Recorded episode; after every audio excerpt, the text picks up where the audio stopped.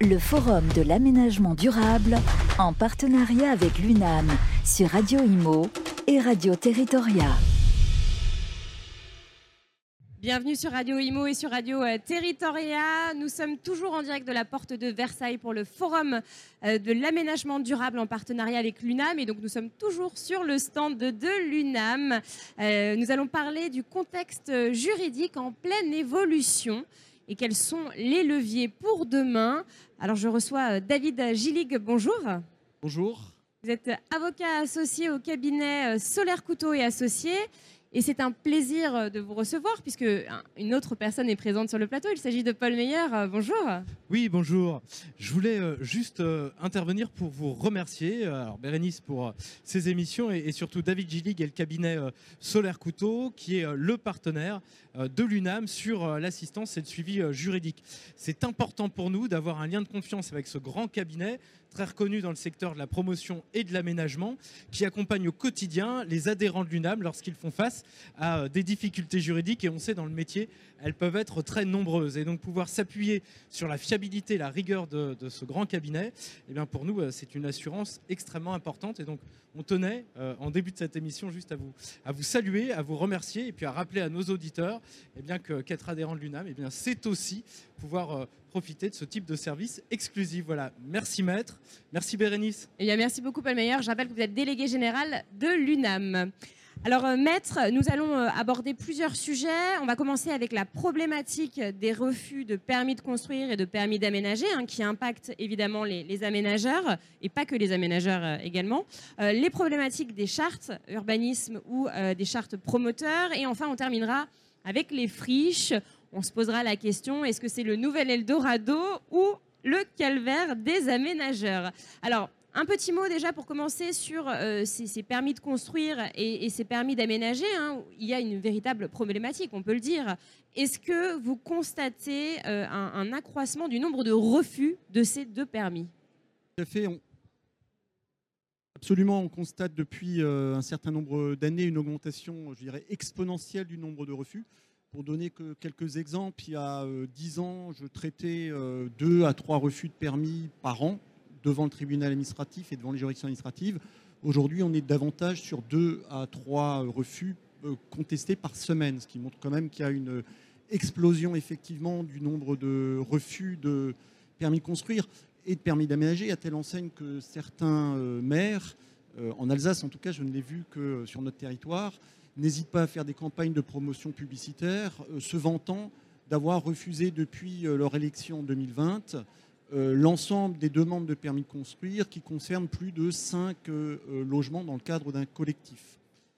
Alors c'est vrai qu'on dit qu'il y a quasiment un permis de construire sur deux qui est refusé.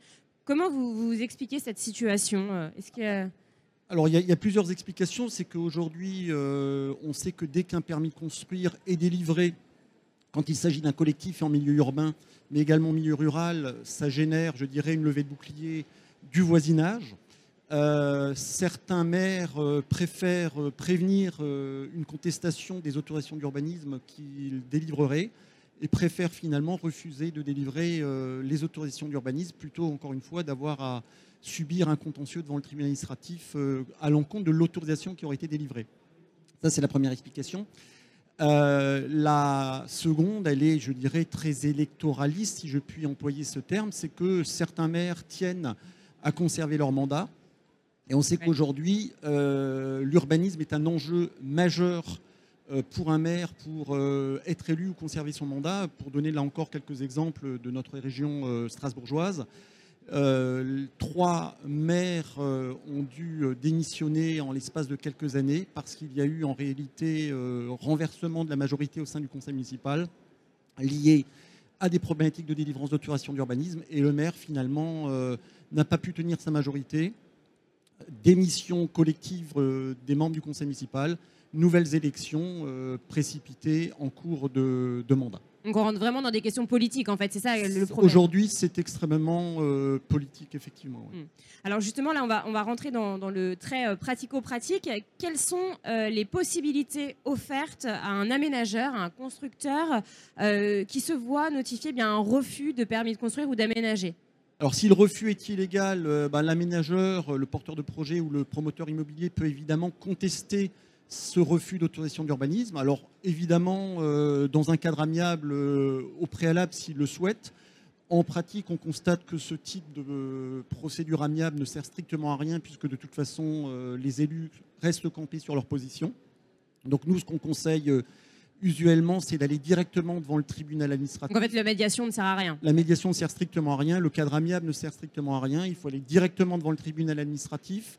Dans le cadre d'un recours en annulation, on va voir qu'il euh, y a eu euh, des réformes très récentes qui ont amélioré, euh, j'y reviendrai après, le, traitement de ces contentieux, qui sont relativement longs tout de même. Ou alors il y a une possibilité, si on ne veut pas attendre trop longtemps, d'assortir le recours en annulation de ce qu'on appelle une demande de référé suspension qui permet aux promoteurs ou aux porteurs du projet ou à l'aménageur de faire euh, juger par un juge des référés dans un délai d'environ un mois que le refus euh, de permis de construire ou le refus de permis d'aménager euh, est illégal.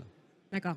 Donc un mois, c'est le délai en, moyenne. Ça, c'est quand il y a un référé. Alors le problème du référé, c'est qu'aujourd'hui, malheureusement, le, le, pouvoir réglementaire, le gouvernement n'a pas suivi certaines préconisations qui avaient été formulées par les professionnels de l'immobilier, c'est qu'aujourd'hui, il y a quand même une très grande difficulté pour obtenir, euh, je dirais, une ordonnance du juge de référé qui suspend euh, le refus de permis d'aménager. C'est ce qu'on appelle la condition d'urgence. Et cette condition d'urgence, classiquement, n'est malheureusement pas retenu par le juge administratif. D'accord. Est-ce que vous pouvez nous parler de la substitution de motifs Bien sûr. Alors ça, c'est quelque chose qui est euh, tout à fait pervers euh, dans notre pratique. C'est qu'en principe, le Code de l'urbanisme, c'est l'article 424-3, prévoit que l'intégralité des motifs de refus doivent figurer dans la décision qui précisément refuse le permis d'aménager ou le permis de construire.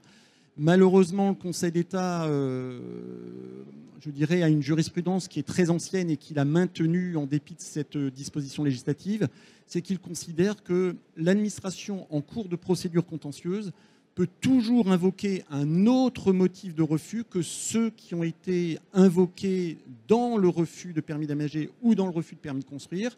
Et si effectivement ce motif est considéré par le juge comme étant susceptible de fonder le refus euh, de permis de construire ou le refus de permis d'aménager, il va rejeter la requête qui a été formée contre le permis de construire ou euh, refus de permis de construire ou le refus de permis d'aménager. Donc c'est quelque chose qui est très pervers et nous nous battons euh, notamment avec la Fédération des promoteurs immobiliers mais également avec l'UNAM pour qu'à un moment donné on consacre dans l'ordonnancement juridique le principe selon lequel on ne peut pas, en cours d'instance, invoquer d'autres motifs de refus que ceux qui figurent effectivement dans l'arrêté signé par euh, euh, l'autorité compétente. Alors, dans le cas où euh, un tribunal administratif a annulé un refus de permis de construire ou de permis d'aménager, est-ce que ce tribunal administratif peut lui-même délivrer un permis de construire ou un permis d'aménager? Est-ce qu'il a ce pouvoir-là Alors ça, c'est une véritable révolution qui est intervenue depuis 2018, puisqu'effectivement, cette fois-ci, le Conseil d'État est allé dans le sens des, des aménageurs et des lotisseurs. Le Conseil d'État a considéré qu'à partir du moment où le refus de permis de construire ou le refus de permis d'aménager est entaché d'illégalité, et que l'administration, précisément en cours de procédure, n'arrive pas à démontrer qu'un autre motif de refus aurait pu fonder euh, celui-ci, et que le requérant saisit de conclusion le tribunal en ce sens en disant je vous demande d'enjoindre au maire de Strasbourg, par exemple, de me délivrer le permis de construire ou le permis d'aménager. Le juge a effectivement ce pouvoir, c'est-à-dire qu'il ne va pas lui-même délivrer l'autorisation, mais il va mettre en demeure, en quelque sorte, l'autorité compétente de signer le permis de construire ou le permis d'aménager dans un délai de deux mois ou trois mois. Donc ça, c'est véritablement euh, quelque chose d'extrêmement favorable pour les aménageurs et pour les euh, lotisseurs. Et je, formulerai juste une, observation euh, pour montrer que c'est bien politique un maire, finalement, il aura une tendance naturelle à refuser le permis de construire ou le permis d'aménager en se disant de toute façon, si mon refus est illégal, le tribunal va m'imposer de le délivrer.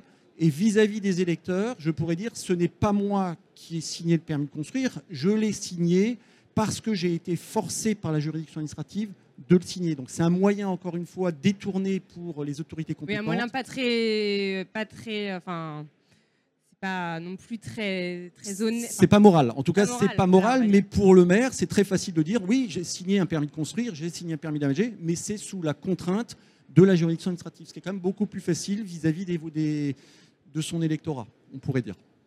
Est-ce qu'on peut dire que la situation euh, des constructeurs, des aménageurs qui sont donc victimes d'un refus de, permis de construire ou de, permis d'aménager euh, s'améliore au niveau justement euh, du traitement des recours contentieux formés par ce type de refus d'autorisation d'urbanisme? Effectivement, et là je pense que vous visez un décret qui est assez récent, qui est un décret du mois de juin 2022, qui a introduit deux nouvelles dispositions.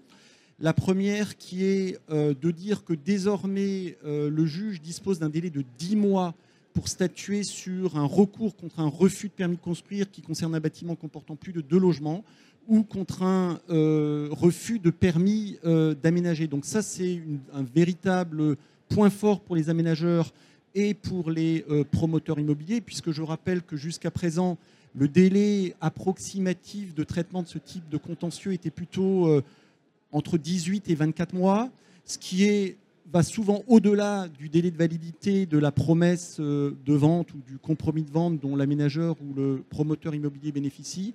Là, on a dit le juge a 10 mois pour statuer sur ce type de contentieux. Donc ça, c'est quand même très favorable, même si ça peut paraître encore un peu long pour certains aménageurs et certains euh, euh, constructeurs, enfin promoteurs immobiliers. C'est quand même un gros avantage par rapport à une période pas si récente où, euh, moi je me rappelle, il y a 10 ans, on était plutôt sur des délais de 3 ans, voire 4 ans devant le tribunal administratif. Aujourd'hui, c'est un délai de 10 mois. Cette, euh, ça n'a plus rien à voir. Ça n'a plus rien à voir. Cette réforme est entrée en vigueur au, 1er septembre 2022. Ça, c'est le premier aspect.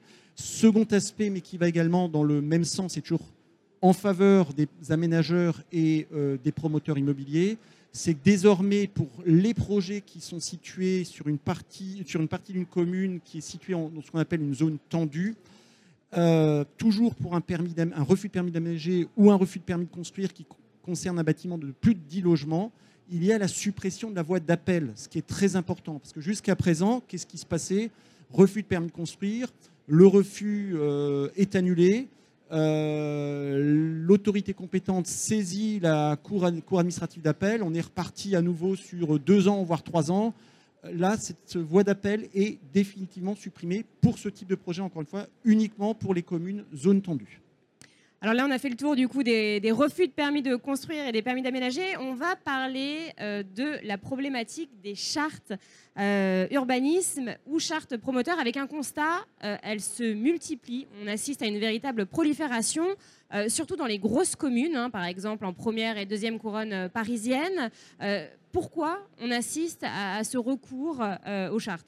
Bah, moi, j'ai deux explications. Euh, la première, c'est que, comme vous le savez, il y a eu de plus en plus de transferts de compétences en matière d'élaboration des PLU des communes vers les intercommunalités, de sorte que les communes ont perdu leurs compétences en matière d'élaboration du document d'urbanisme. Euh, pour ces communes, il y a un moyen détourné de recouvrer cette compétence et d'imposer finalement euh, de nouvelles normes à des aménageurs, à des constructeurs c'est d'élaborer la charte. Ça, c'est la première explication. La seconde, c'est qu'il euh, y a une volonté accrue, et on le constate presque tous les jours, des collectivités locales et en particulier des communes, euh, de, d'imposer de nouvelles normes qu'elles ne pourraient pas éditer dans le cadre d'un PLU, puisque le PLU, il y a un cadre qui est fixé par euh, le Code d'urbanisme qui dit voilà, qu'est-ce qu'on peut mettre dans un PLU À partir du moment où une charte n'est pas un PLU, à partir du moment où il n'y a pas de cadre juridique qui détermine le contenu d'une charte, les communes se disent je vais me doter d'une charte pour imposer à peu près tout ce que, je, que je veux à un aménageur ou à un promoteur immobilier. Alors maître, justement, peut-on faire un focus, sur la charte promoteur? Qu'est-ce que c'est exactement? Bah, si vous voulez, c'est euh, alors simplement la charte au départ. Je crois que c'est important de partir euh, là-dessus avant de parler même de charte de promoteur ou de, charte d'urbanisme. Au départ, dans l'histoire, et je, reviens au Moyen Âge et à l'Angleterre, la charte, en fait, c'est euh, des droits qui sont conférés par un souverain à ses sujets. C'est ça la charte. On parle souvent d'une charte des droits de l'homme, une charte du droit du contribuable la charte de l'urbanisme ou la charte du promoteur, on a complètement changé de paradigme. Pourquoi? Parce qu'aujourd'hui, cette charte ne confère plus de droit, quasiment plus ou aucun, aux promoteurs, aux aménageurs. Elle des interdictions, des contraintes. Elle ne vient imposer que des contraintes et de nouvelles obligations. Alors au départ, ça part d'une, je dirais, d'un bon sentiment d'améliorer, je dirais, la qualité architecturale des projets. On retrouve dans un grand nombre effectivement de chartes promoteurs ou de chartes aménageurs ou de chartes euh, urbanisme, effectivement des dispositions qui sont relatives à la qualité architecturale, l'emploi des matériaux, euh, les espaces verts.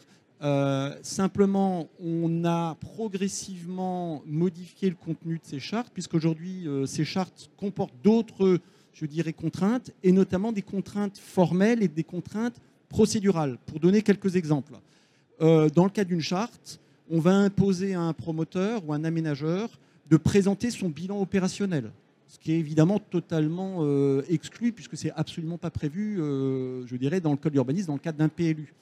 on va demander à un aménageur ou à un promoteur de limiter le prix de sortie de ces logements ou de ces lots de lotissement. On va demander à un lotisseur, un aménageur, de produire, je dirais, euh, très en amont du dépôt de la demande de permis d'aménager ou de la demande de permis de construire, des pièces qui ne sont absolument pas prévues par le code de l'urbanisme.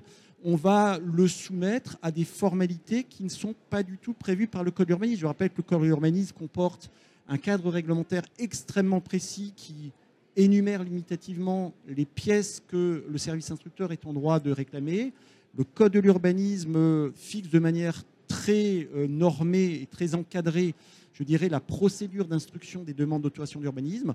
Au travers d'une charte, on va retrouver de manière quasi systématique une procédure de pré-soumission d'un projet très en amont qui va être soumis à une commission constituée euh, euh, du service urbanisme de la collectivité, de tel élu de la collectivité. Donc on sort complètement du cadre réglementaire qui est prévu par euh, le Code de l'urbanisme. Et alors justement, qui adopte euh, ces chartes, par exemple ces chartes promoteurs?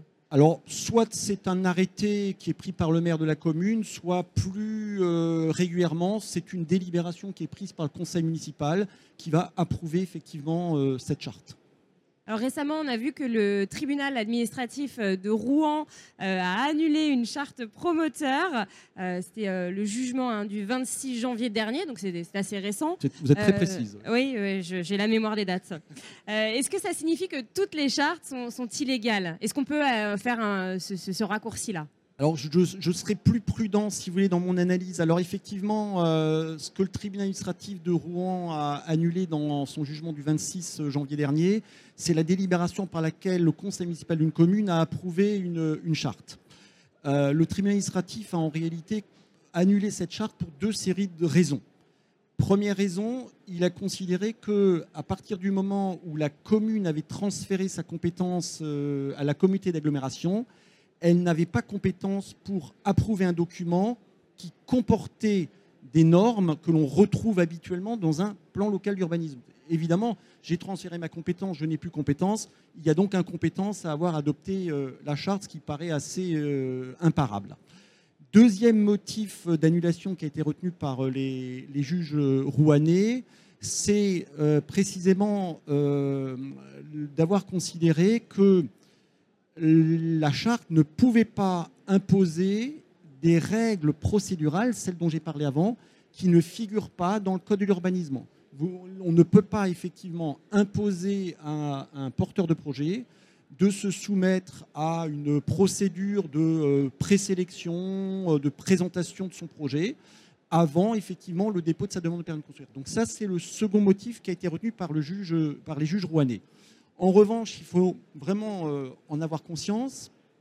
Ça ne signifie pas, en tout cas le jugement ne s'est pas prononcé là-dessus, ça ne signifie pas que toutes les chartes urbanisme sont entachées d'illégalité, ou que toutes les délibérations, pour être plus exact juridiquement, toutes les délibérations ayant approuvé une charte sont juridiquement entachées d'illégalité. Le juge ne s'est pas prononcé sur le point de savoir si les auteurs d'une charte étaient en droit ou non d'imposer finalement des règles qui sont strictement des règles de fond d'urbanisme de mon point de vue, je considère, je pense que quand le tribunal ou un autre tribunal sera saisi de la question, je pense qu'il l'annulera aussi pour ce motif, pour une raison très simple, et je l'ai déjà expliqué précédemment, c'est qu'en réalité, on a un cadre euh, qui habilite l'auteur du PLU et qui dit ce qu'on peut mettre dans un PLU. En matière de charte, on n'a pas de cadre juridique.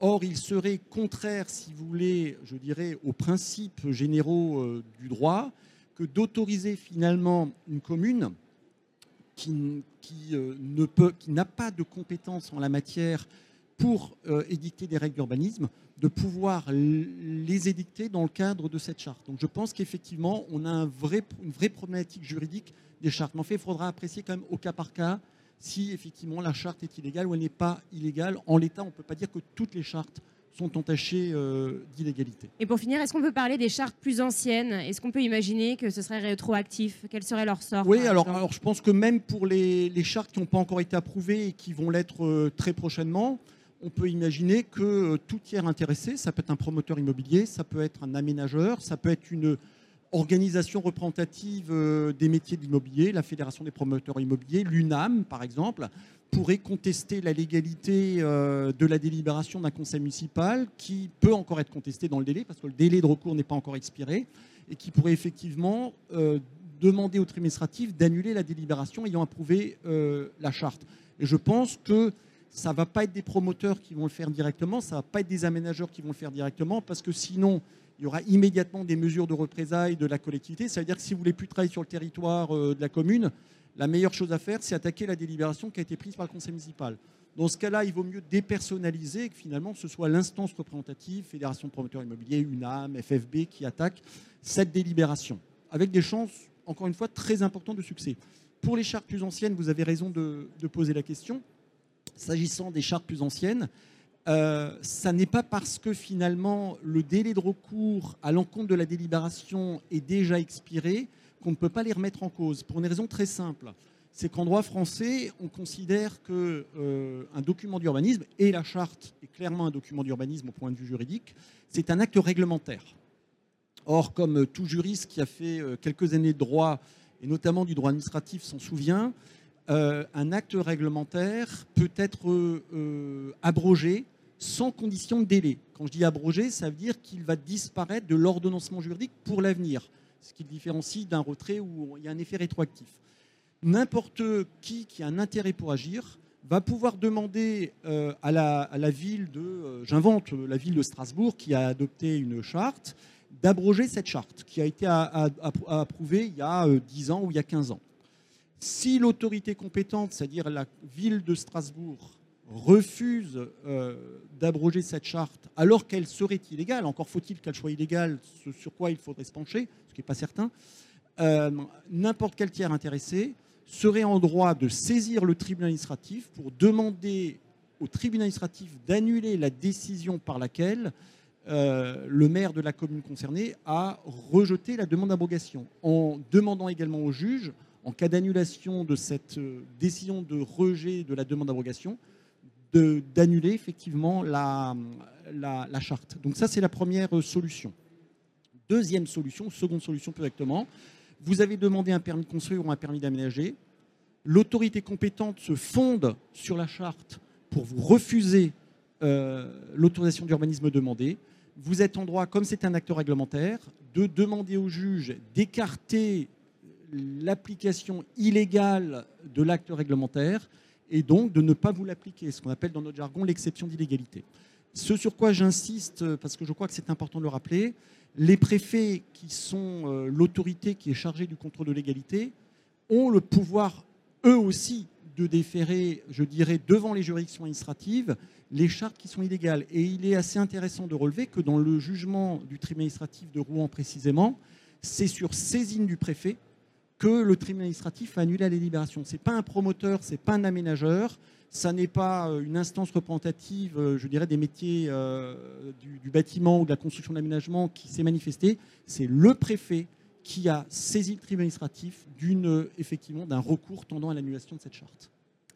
On a vu, on a fait le tour donc des chartes. On va passer au troisième et dernier sujet, un sujet au cœur de nombreux débats euh, les friches, est-ce que ce sont euh, le nouvel Eldorado des aménageurs ou plutôt euh, le calvaire de ces derniers? Alors peut-être on, va resituer le contexte. Hein, la loi climat et résilience hein, qui, a fait apparaître cet objectif.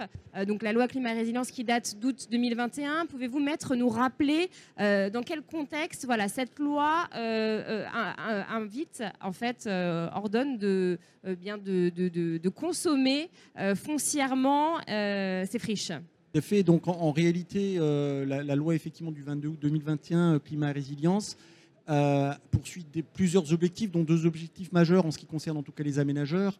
C'est d'une part effectivement de réduire de 50% l'artificialisation des sols sur la décennie 2021-2031 par rapport à ce qui a été consommé entre 2011 et 2021. Ça, c'est le premier objectif. Avec cet objectif, cet autre objectif majeur et fondamental, sera très probablement compliqué à, à- à atteindre. Et Pour vous, c'est pas possible? et il sera, il sera probablement remis en cause d'ici là parce qu'on va se rendre compte qu'on y allait peut-être trop loin effectivement dans cette volonté de, de protéger les, je dirais, les, les zones et d'éviter la consommation euh, des sols. C'est d'arriver à l'horizon 2050 à, une, à zéro, ce qu'on appelle le ZAN, zéro artificialisation nette, c'est-à-dire que finalement euh, il ne pourra plus y avoir d'artificialisation artificialisation, pardon, des sols qui ne serait pas compensée par euh, une opération de renaturation. Donc ça, c'est les deux objectifs majeurs euh, en ce qui concerne, le, je dirais, l'aménagement. Donc il faut forcément se retourner vers les friches. Donc il faut se retourner vers les friches, puisqu'effectivement, euh, bah, comme on a la volonté euh, de- d'éviter une consommation maximale bah, de ce qui euh, aujourd'hui sont des espaces non artificialisés, on s'est dit, bah, effectivement, euh, le nouvel Eldorado, c'est pour ça qu'on parle du nouvel Eldorado, c'est finalement les friches. Et d'ailleurs, on l'a senti parce que depuis quelques années, on a des gros aménageurs qui se positionnent sur des acquisitions de friches qu'on ne voyait pas jusqu'à présent. Au contraire, au cours, on va dire, des dix dernières années, vous aviez beaucoup de friches qui n'intéressaient personne. Et depuis quelques années, on a vraiment des, euh, je dirais, une nouvelle, euh, une nouvelle politique des gros groupes qui est effectivement de se positionner sur des friches parce qu'on s'est rendu compte que finalement, l'avenir de l'aménagement, il porte quand même largement là-dessus, sachant qu'au point de vue statistique, on dit qu'on serait entre 150 000 et 190 000 hectares de friches qui, seraient, euh, qui existeraient en France, sachant que les friches, euh, ça peut être euh, de de d'un ancien site militaire, ça peut être du Alors ferroviaire. justement, oui, parce que c'est, en fait, c'est vrai qu'on on en parle beaucoup, tout le monde a ce mot-là à la bouche, friche, mais qu'est-ce que c'est en fait concrètement une friche? Bah, on a une- Qu'est-ce que ça peut être? Bah, on, a une, bah, on a une définition qui est juridique, hein, qui est donnée, ce qui a été introduit par la, la loi climat résilience de 2021 dans le code de l'urbanisme, qui définit effectivement la friche en nous disant que c'est un bien bâti ou non bâti, donc le bien peut ne pas être bâti, euh, qui est inutilisé, inutilisé pardon, et euh, dont l'état, euh, la configuration, l'occupation totale ou partielle ne permet pas un remploi sans un aménagement ou des travaux préalables. Voilà la définition qui est donnée par le Code de l'urbanisme, étant précisé que le Code de l'urbanisme renvoie à un décret le soin de préciser le contenu de sa définition. À ma connaissance, ce décret a fait l'objet, enfin le projet de décret a fait l'objet d'une consultation euh, publique au mois de novembre et au mois de décembre 2022. Mais au jour d'aujourd'hui, il n'a pas été adopté par euh, euh, le Premier ministre, enfin la Première ministre, pardon. Donc pour l'instant, on ne sait pas. Il Elle avait peut-être d'autres soucis euh, en ce moment. Il y a d'autres soucis, effectivement. Alors tout à l'heure, vous, vous parliez de l'estimation hein, de ces friches euh, en France. Est-ce qu'il y a un outil qui permettrait de recenser toutes les friches Oui, alors on a un outil qui est effectivement ce qu'on appelle cartofriche, que vous trouvez sur le site notamment du CEREMA, qui, euh, je dirais, de manière régulière vient recenser les friches.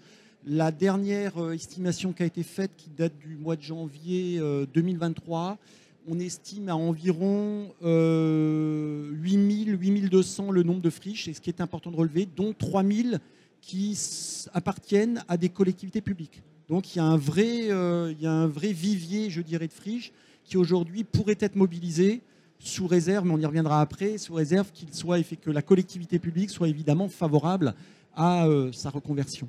Alors justement, euh, est-ce qu'il y a une, actu- une actualité concernant ces friches?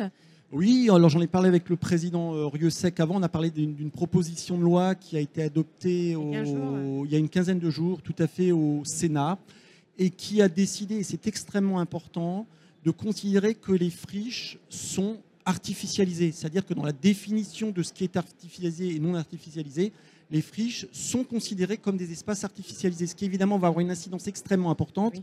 par rapport au contingent finalement de euh, zones qu'on va, qu'on va pouvoir encore artificialiser euh, dans le cadre pas de une- En fait, c'est pas une nouvelle zone à artificialiser. non, c'est, on considère qu'elle est déjà artificialisée. Comme elle est déjà artificialisée, finalement, on ne va pas en tenir compte dans le fameux Dispositif ZAN. Exactement. Donc Vous ça, c'est très important pour les aménageurs. Extrêmement euh, important. Alors justement, euh, est-ce qu'il y a des, leviers euh, financiers hein, ou fiscaux, on en parle, on en parle beaucoup, euh, qui favorisent la réhabilitation des friches en vue de permettre le, développement d'opérations d'urbanisation Parce que on, le dit, alors on le répète, c'est vrai que ça coûte plus cher en fait de, réhabiliter une friche. Les aménageurs le disent. Donc est-ce qu'il y a des, leviers qui permettent justement de, réduire un petit peu cet impact financier? Oui, vous avez parfaitement raison parce que le, gros obstacle aujourd'hui, et ça a été, euh, je dirais, euh, dénoncé à plusieurs reprises par les parlementaires, notamment le Sénat dans un rapport de 2022, c'est qu'aujourd'hui, sans financement public, il est extrêmement compliqué pour un aménageur de réhabiliter une friche dans le but, évidemment, d'y réaliser une opération d'urbanisation. Sans les leviers euh, financiers, fiscaux qui sont proposés par euh, les pouvoirs publics, c'est une opération quasiment impossible à, mettre en œuvre. Ça arrive de temps en temps, mais c'est quand même extrêmement marginal.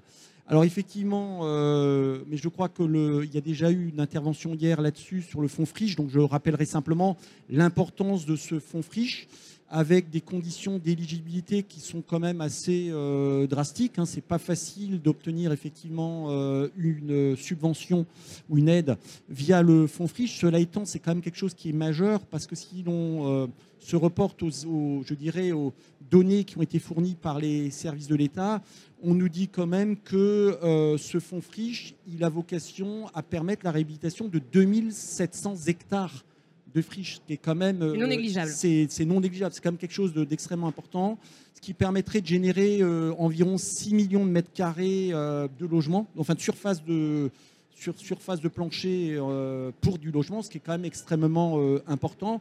Et on a eu au cours de l'été 2022 la, ce qu'on appelle la troisième édition du Fonds Friche, qui a quand même permis d'attribuer à un peu plus de 264, enfin 260 aménageurs plus de 120 millions euh, d'euros qui euh, ont permis effectivement là encore de euh, permettre le développement d'environ 1 million de mètres carrés de surface de plancher pour du logement, ce qui est quand même quelque chose d'extrêmement important. Donc le fonds friche reste malgré tout quelque chose d'extrêmement important. On a des fonds qui sont un petit peu connexes, notamment l'ADEME, mais bon, l'ADEME n'a pas non plus, je dirais, des moyens sans limite on va dire que les projets qui ne sont pas éligibles euh, au fonds friche peuvent éventuellement bénéficier d'une subvention euh, de l'ADEME, mais ça reste quand même assez compliqué. Hormis le fonds friche, on a un dispositif qui est assez méconnu encore aujourd'hui parce qu'il n'est pas encore entré en vigueur. Et si, pour entrer en vigueur, il faut que les collectivités publiques l'entendent. Euh, la loi de finances pour 2023 a prévu que, pour les autorisations d'urbanisme, permis d'aménager, permis de construire, qui seront délivrés à compter de cette date, donc 1er janvier 2024, euh, une possibilité d'exonérer en totalité ou partiellement de la part communale ou intercommunale de la taxe d'aménagement toutes les opérations qui portent sur la réhabilitation d'une friche. C'est-à-dire que toute autorisation d'urbanisme qui vise effectivement à réaliser une opération d'urbanisation sur euh, une friche pourra bénéficier effectivement d'une exonération totale ou partielle de la part communale ou intercommunale de la taxe d'aménagement. Mais simplement, pour que ça puisse être possible, il faut impérativement que le conseil de, l'établissement public de coopération intercommunale ou le conseil municipal, si c'est une part communale de la taxe d'aménagement, ait voté avant le 1er juillet 2023 pour que ça puisse entrer en vigueur le 1er janvier 2024. Et pour l'année suivante, faut que ce soit avant le 1er juillet 2024 pour que ça entre en vigueur au 1er janvier 2025. La seule question qu'on peut quand même se poser, c'est est-ce que les communes ou les intercommunalités vont accepter de renoncer à quand même une part très importante de taxes d'aménagement euh, pour favoriser la réhabilitation de friches? C'est pas évident, mais en tout cas, je, moi, je suis favorable effectivement à ce que les collectivités publiques s'engagent dans cette démarche. Voilà pour l'aspect euh, financier. On va parler des, règles d'urbanisme. Est-ce que euh, le, porteur euh, d'un projet d'aménagement hein, ou de, construction à réaliser dans une friche bénéficie justement de, règles d'urbanisme plus favorables? Oui, alors il existe effectivement, là encore, c'est la loi climat résilience du 22 août 2021 qui l'a introduit. Elle pour les encourager en fait. Tout à fait, pour encourager les gens, à, enfin les promoteurs et les aménageurs à, porter des projets sur euh, les friches, effectivement, on a introduit dans le code d'urbanisme une disposition qui permet, alors c'est pas de plein droit, c'est on va dire à la discrétion du maire. Le maire peut, nous dit le code d'urbanisme,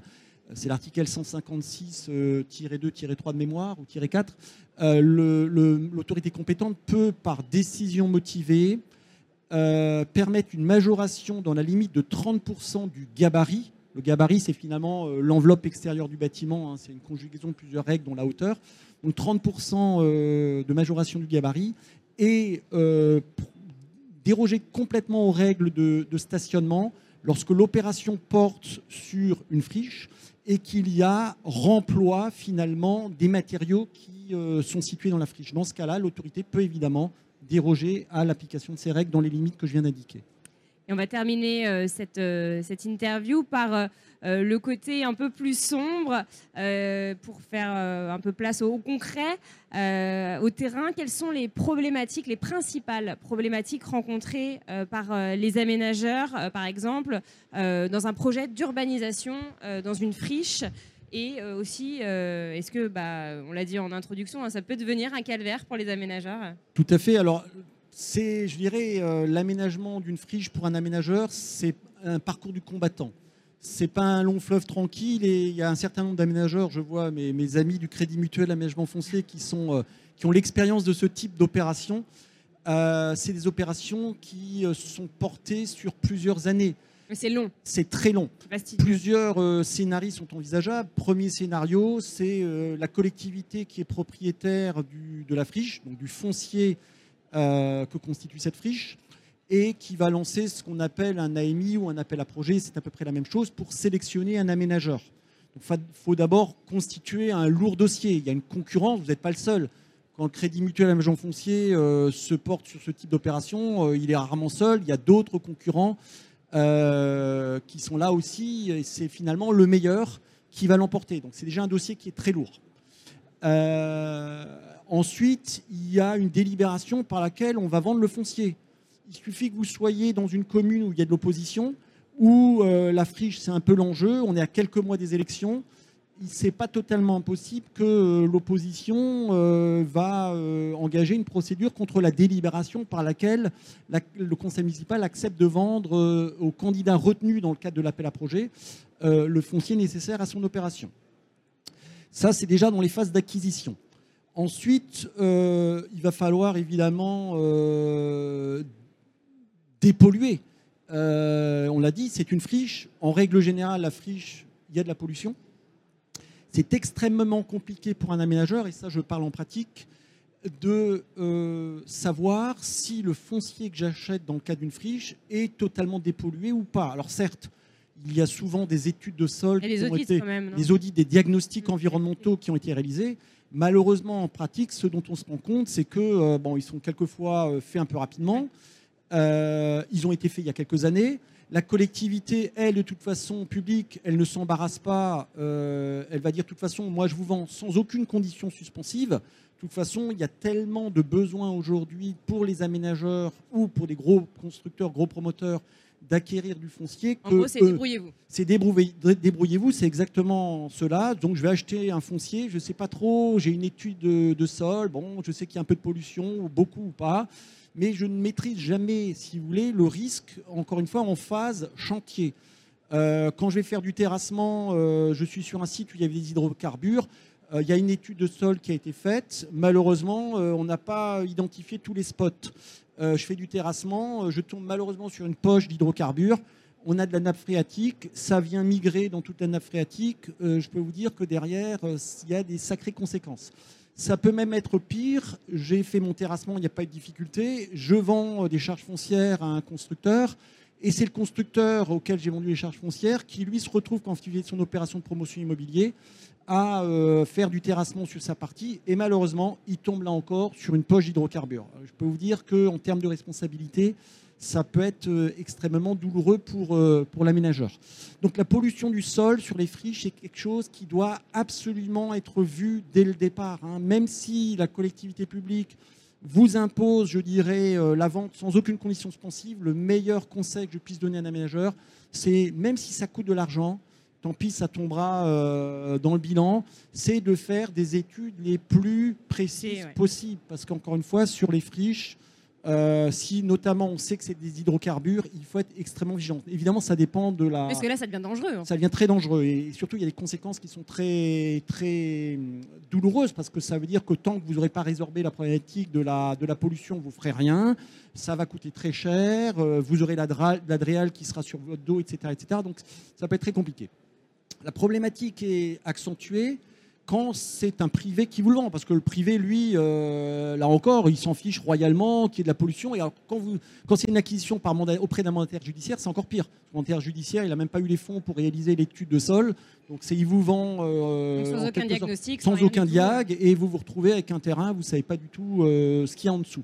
Donc ça, c'est un peu le calvaire quand même qu'on constate en, en, en pratique. Il y en a d'autres, c'est euh, il va falloir faire une évaluation environnementale. Euh, quelquefois, ces éva- évaluations environnementales, euh, elles vont euh, avoir, je dirais, des incidences très importantes.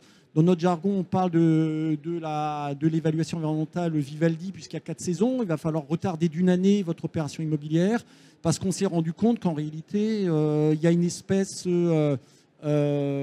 animale ou une espèce végétale qui est protégée au niveau international. Je donnais l'exemple euh, en aparté précédemment sur une commune qui est au nord de Strasbourg. C'était un ancien aérodrome totalement artificialisé. Problème, c'est que sur cet aérodrome, il y a une plante qu'on appelle la gagée des prés. La gagée des prés, c'est une plante qui est euh, protégée au niveau communautaire. On a perdu un an à faire des études pour, euh, parce qu'il y avait une gagée des prés sur euh, un terrain qui faisait plusieurs dizaines d'hectares et qui était une zone complètement artificialisée, c'était une ancienne euh, plateforme d'aérodrome Abandonné, donc. hein. complètement, euh, complètement abandonné, une, une véritable, une véritable friche. On a d'autres, évidemment. Et juste comment ça s'est termi- terminé, du coup bah, finalement, ils ont pu euh faire l'opération, mais on a, on a perdu des Un années. an, euh, donc, voilà, un an, ne serait-ce que, ne serait-ce que pour, ça. On peut avoir d'autres problématiques qui sont encore plus pervers. C'est j'ai obtenu mon permis d'aménager euh, sur ma friche et problème, euh, on- personne n'a vu qu'il y avait une espèce protégée.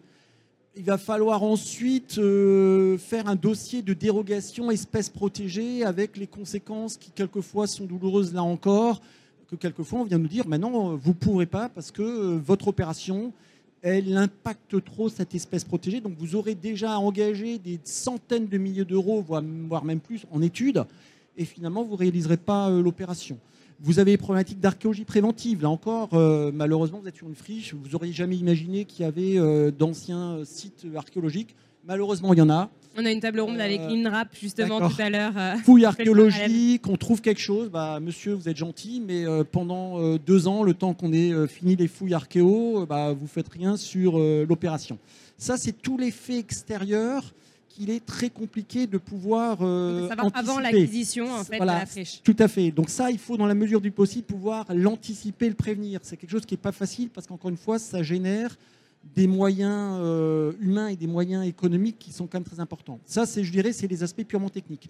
Après, je finirai là- là-dessus. euh, calvaire aussi quand la collectivité publique n'est pas partenaire du projet. Euh, la difficulté pour un aménageur et un constructeur aujourd'hui, c'est d'avoir à côté de lui, pas face à lui, à côté de lui, un partenaire. L'expérience montre qu'aujourd'hui, on a une administration et des élus qui, malheureusement, et ça permet de faire le lien avec ce que j'ai dit au départ sur les refus de permis de construire et les refus de permis d'aménager, l'administration devient de plus en plus un adversaire euh, du porteur de projet. Euh, et ça, c'est très difficile parce qu'on a quand même un problème de friche, faut la résorber. Donc tout le monde joue le jeu, au final. Il faudrait que tout le monde joue le jeu. Et encore une fois, pour, ne, pour citer le Crédit Mutuel à Maison Foncé, puisqu'il est juste en face, euh, vrai qu'on le voit bien. on le voit bien. Les opérations qu'ils ont, qu'ils ont faites récemment, deux opérations assez em- emblématiques, euh, qui sont euh, d'une part à Verdun et, et d'autre part à ce qu'on appelle Montigny-les-Metz, qui est euh, en, en Moselle. Effectivement, ces opérations n'ont pu sortir que parce qu'il y a eu une véritable association et il y a eu un partenariat entre les élus, enfin les collectivités publiques et Tout le monde a été embarqué, en Tout le monde a été embarqué. c'est ça qui, qui fonctionne. C'est l'élément déterminant. Vous ne ferez jamais une opération d'aménagement sur une friche si vous n'arrivez pas à convaincre la collectivité du bien fondé de votre projet. Et la collectivité, au contraire, va pouvoir vous mettre des bâtons dans les roues. Euh, pour prendre quelques exemples, on a dans le code de l'urbanisme des pouvoirs qui permettent euh, aux élus de geler la constructibilité de terrain. Euh, Dans notre jargon, on appelle ça le PAPAG. Ce n'est pas un bel acronyme, c'est ce qu'on appelle le périmètre euh, euh, d'attente d'un projet d'aménagement global. C'est quoi? C'est pendant 5 ans, moi, collectivité publique en charge du PLU, je vais pouvoir geler toute opération de construction. Et on voit certaines friches, notamment en région strasbourgeoise, des friches qui sont des, vrais viviers d'urbanisation, qui aujourd'hui ont fait l'objet de cette servitude, parce que les élus ont dit, pour l'instant, on ne va pas ouvrir à l'urbanisation cette zone, vous pouvez faire ce que vous voulez, pendant 5 ans, ce sera gelé. Ça, c'est un premier outil qui est entre les mains des élus. Il y en a d'autres. Il y en a un second qui est bien connu. C'est ce qu'on appelle la prise en considération, enfin la, mise à l'étude, prise en considération d'une opération d'aménagement. C'est-à-dire que la collectivité va délimiter un périmètre. Ça peut être une friche, et d'ailleurs on l'a vu sur certaines friches, en disant sur ce secteur-là, dès qu'une demande d'autorisation d'urbanisme sera déposée, je vais opposer le sursis à statuer. C'est-à-dire que je ne vais pas délivrer le permis, je ne vais pas le refuser, mais je vais geler en quelque sorte les possibilités de construire sur ce site. Enfin, troisième, euh, élément qui est à la disposition d'une collectivité qui ne voudrait pas d'un projet sur une friche, c'est l'exercice du droit de préemption. Il y a une cession foncière entre euh, un propriétaire ou euh, un mandataire et un apporteur de projet. La collectivité qui n'a absolument pas envie du projet sur cette friche va dire j'exerce mon droit de préemption. Donc on va voir que effectivement les friches apparaissent comme un, un Eldorado, c'est un nouvel Eldorado, mais c'est quand même très impulsé par le gouvernement. Hein. Voilà, tout à fait, quand même très poussé par le gouvernement. Ce qu'il faut simplement, c'est que cette volonté qui existe au plan des pouvoirs publics national, au plan national, soit relayée au niveau local. Malheureusement, dans le contexte actuel, ça n'est pas toujours le cas. Et on en revient toujours au même problème, en fait, le millefeuille administratif français. Absolument.